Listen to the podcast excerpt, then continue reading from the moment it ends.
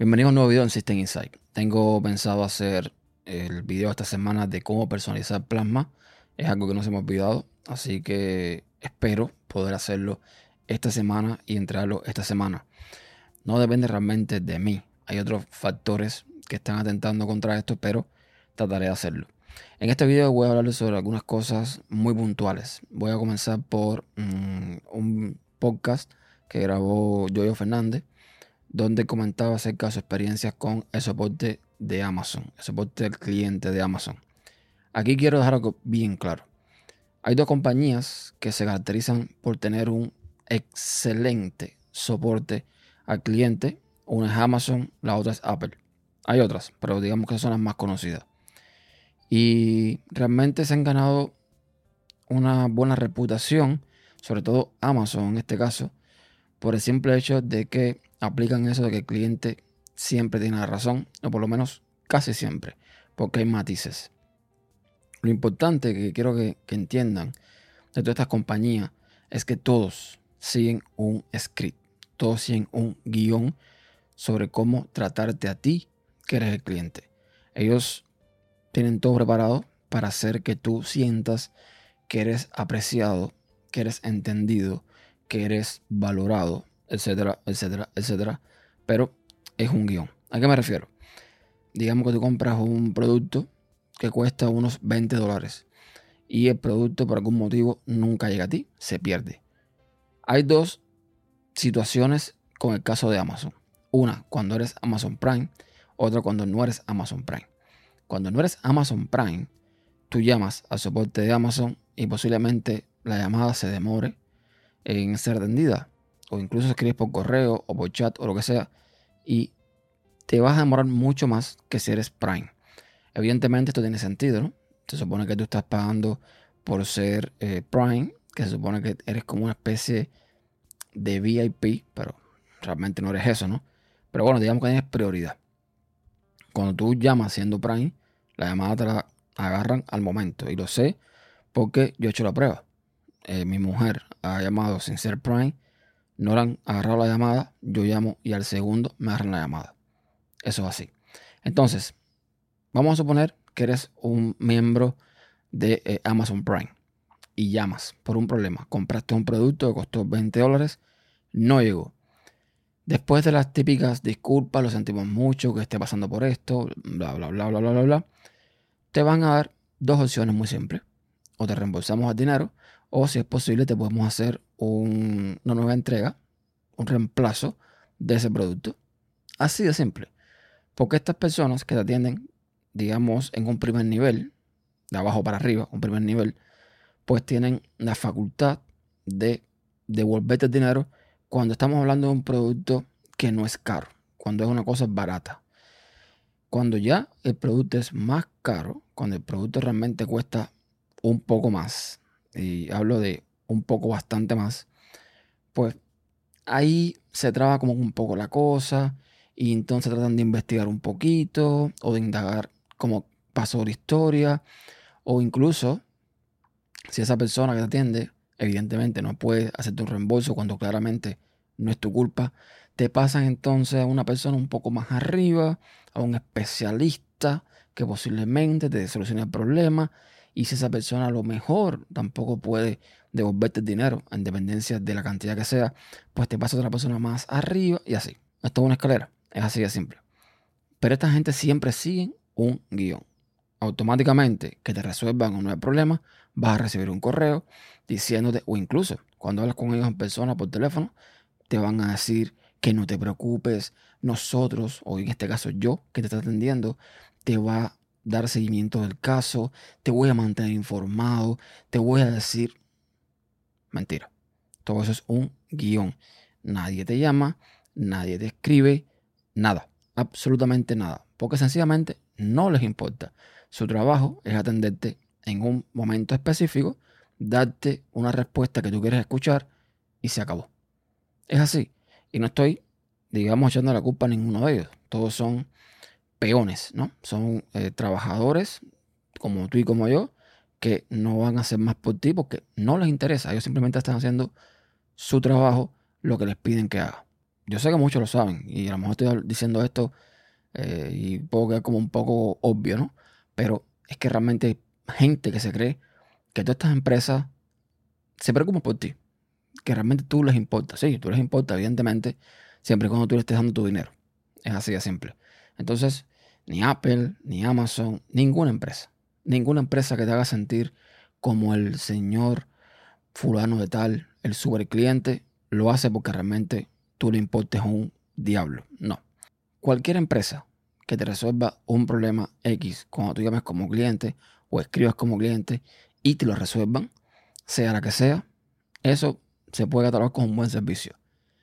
Ya cuando empiezan con el mira, que vamos a ver, que espérate, que no sé qué historia, no. Ahí eh, no hay un buen servicio al cliente, por lo menos desde mi punto de vista. Eso por esa parte, nomás quería dejarlo claro de que todo es un script, todo es un guion de lo que tienen que decirte, lo que te dicen es parte de un guion, lo que te escriben por correo es parte de un guion, todo es parte de un guion. No se dejen engañar, exijan sus productos. Si pagaron dinero y más si un producto caro, exíjanlo sin miedo a nada. Ninguna empresa te va a banear o te va a sacar porque tú exijas lo que tú estás pagando. ¿Ok? La otra parte, que es con respecto a un podcast eh, de Apple llamado Peliano, muchos a lo mejor lo escuchen, donde hicieron un especial el jueves pasado muy interesante, donde hablaron sobre los mitos y leyendas de Android, de iOS, etcétera, etcétera. Y quiero eh, dar mi punto de vista con dos temas que tocaron. Eh, yo, o sea, yo hay cosas en las que estuve de acuerdo y cosas en las que no. Yo no estoy diciendo que nada malo de pelear, nada, todo lo contrario. Es un podcast que me encanta, eh, así que yo los invito a que lo escuchen. Pero hay dos puntos que quiero matizar mm, con mi punto de vista, valga la redundancia. Y una de las cosas que comentaron o que hablaron fue una pregunta que se hicieron de si un teléfono de 300 dólares te da la misma experiencia que te da un iPhone. Evidentemente, es muy tonto pensar que un teléfono de 300 dólares te dé la misma experiencia que te da un teléfono de 600, 700, 800, 900, 1000 y tantos dólares. Eso es tonto pensar, asumir que va a ser así.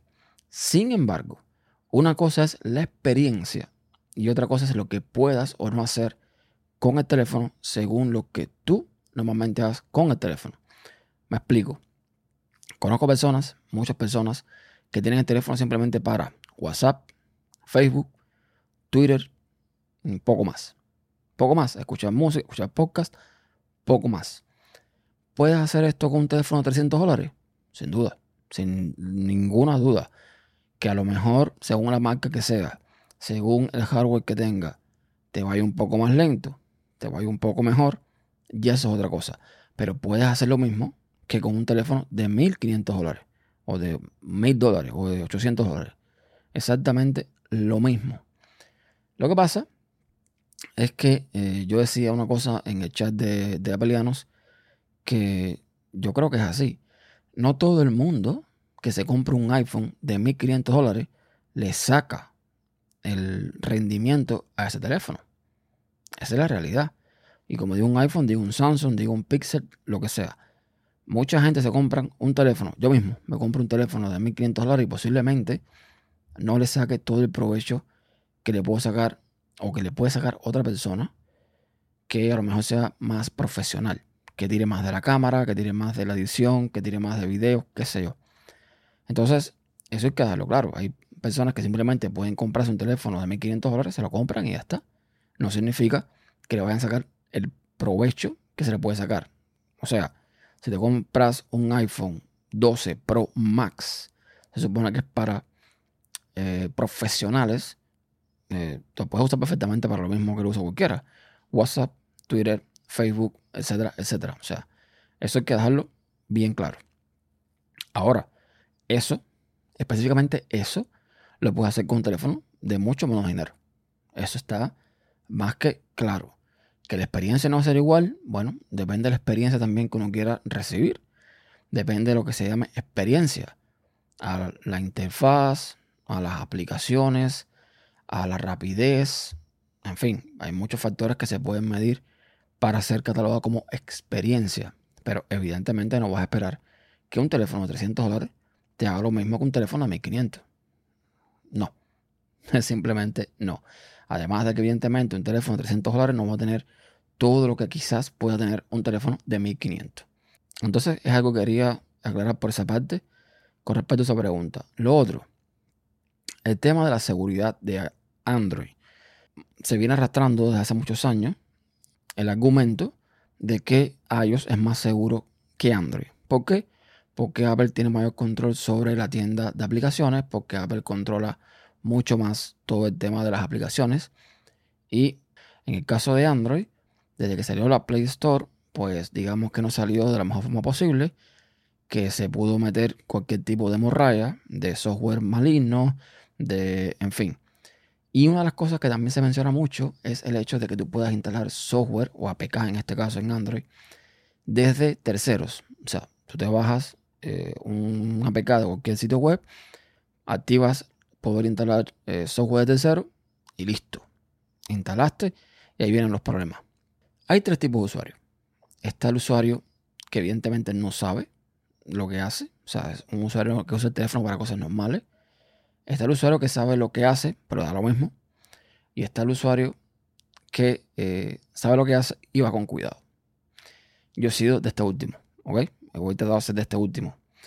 Eh, tiene sentido de que la gente piense que si tú puedes instalar cualquier software en cualquier lugar, te puedas infestar.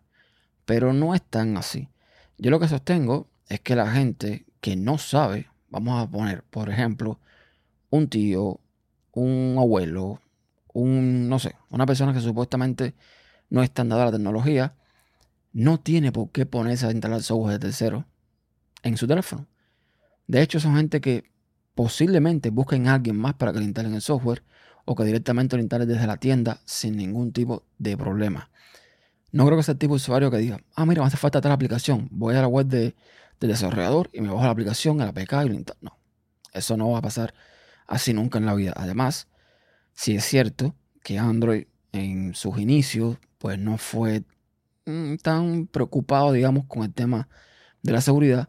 Es algo que ha cambiado muchísimo al día de hoy, tanto en la Play Store como en, la, en, el sistema operativo del móvil en sí.